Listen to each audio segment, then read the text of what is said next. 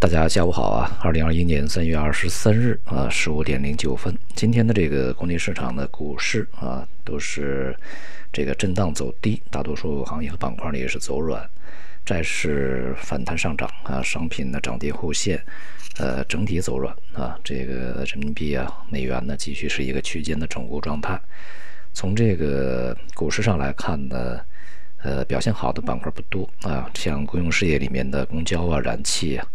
呃、园林的还是可以。那么另外呢，像证券啊、呃、白酒这个出现了一些反弹。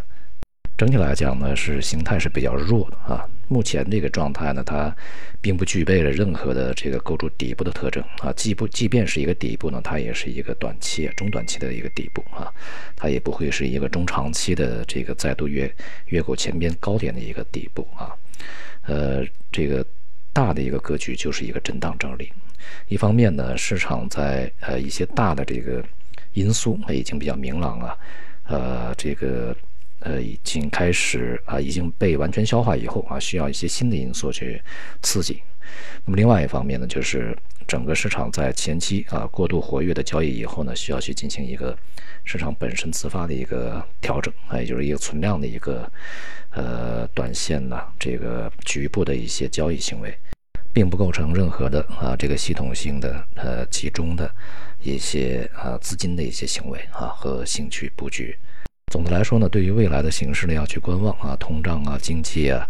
呃，国际局势啊等等啊，都是如此。再加上像大宗商品啊这边的这个需求呢，面临着一些不确定性啊，尤其呢是国内国外啊一些政策层面的一个问题。啊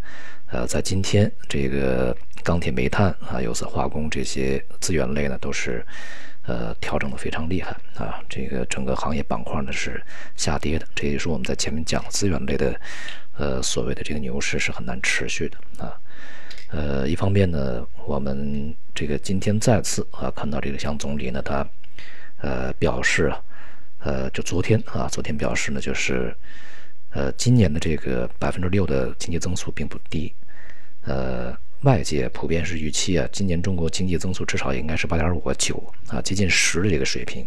因为去年的基数呢是非常低的啊。呃，目前定了一个六，这个六呢，这个对于外界来讲是一个非常低的一个数字，而对于这个李克强总理他的表述来讲，反而是并不低，是一比较高的数据啊。那么实际的增长呢可能比这个高，但是这并不是市场的一个啊，并不是政府的一个定的计划，而是说引导一个预期。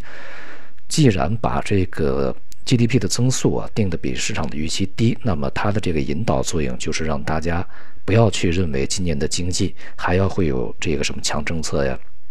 强刺激啊，它还会有多么大的这个力度去进行增长反弹啊，这就是给市场打预防针。而且呢，他强调啊，经济是要增长的啊，是要保证的。但是呢，并不能够啊，去用这个高耗能、高污染这些行业的这个增长呢来去实现它。这个表述呢还是非常比较明确的啊。从去年看嘛，我们的这个整个经济增长，它是以这个工业啊，尤其是上游，呃，这个工业的一个复苏和强劲的生产啊来去带动的啊。下游的需求呢，呃，始终是比较这个。复苏比较慢的啊，要远远落后于这个上游的一个增速，并且呢，也在过程中形成了比较大的一个库存和这个啊应收账款啊这些问题。那么因此呢，在今年啊，会对这样的一个政策啊，会对上游的一个影响就比较大啊。就是我们在刚才讲的，就是钢铁、煤炭、有色化中化工啊，这个这些这个呃。这些行业啊，恐怕在今年的发展呢，不如去年啊那么强劲。那么当然也对相关的行业板块啊，它这个影响比较大。那么另外呢，就是外部的一些啊，所谓的这个基建的一些计划，也像美国的啊，目前官方的也出来讲啊，可能不像市场猜测的那样那么强劲。所以说，对于整个资源类的这个支持，在全球范围内，呃，目前看来并不是非常强的啊。那么另外呢，就是从这个。未来的整个的大的世界格局上走啊，呃，我们在之前呢，因为有一些地方的政府换届，所以呢，有很多的呃信息呢就不连贯啊。再加上大家都是在处理各自的疫情问题，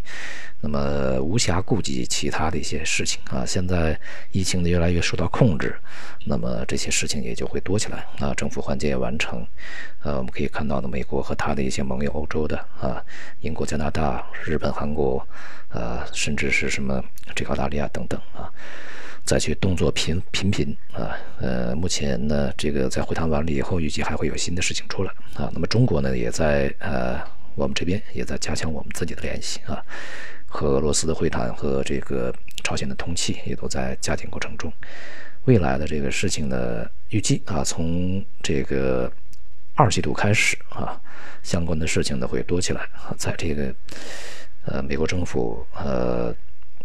定下调子啊，开始定下细节以后呢，会更多的事情出来，我们要拭目以待啊。总的来说呢，全球的这个市场都是在呃阶段性的一个这个整理和观望过程中啊。这个整理和观望呢是相对比较弱势的，像今天的亚洲市场呢也普遍走软。这个走软呢，呃，和外围以及和中国 A 股的走势都是息息相关，而且现在中国 A 股的走势也是对全球市场的影响是比较大啊。呃，不是说这个只是外部影响 A 股，而 A 股呢有的时候也会影响外部。而对于土耳其之类的国家的一些波动呢，它并不会对整个市场形形成。太大的冲击，因为经济体量的问题啊，和这个金融影响力的问题都是在于如此。加上他的国家呢，这个当前只要不发生非常大的一个动乱呢，或者是涉及到周边的国际局势，呃，金融市场的一些变化呢，并不足以啊，对于这个外部市场呢施加过大的影响。所以说没有必要太过去关注啊。整个的线条呢，还是延续之前的啊，就是市场。股市、商品都是在一个见顶回落、整理调整过程中啊，震荡下行。那么反弹呢，相对是比较弱势的啊。呃，任何反弹呢，也都是从中长期看呢，是一个调整的一个这个反弹啊，都是出场的机会。而对于相关的行业板块呢，去多加关注就可以啊。呃，局部的一些防御板块，以及是疫情受控这个受益的一些板块啊，是这个可以去关注的。大多数的板块啊。前期的热门的，呃，以及这个呃高价的都是应该回避的啊，持续去出脱的。那么这也是一个大的一个条例。同时呢，商品呃跟随股市啊相似的波动，而债市呢是开始持稳了。呃，我们国内的债市啊，这个是一个区间波动，而美元呢持续处在它的反弹过程中啊，这就是一个目前看来还远远没有停止的一个大的市场结构方向。好，今天就到这里，谢谢大家。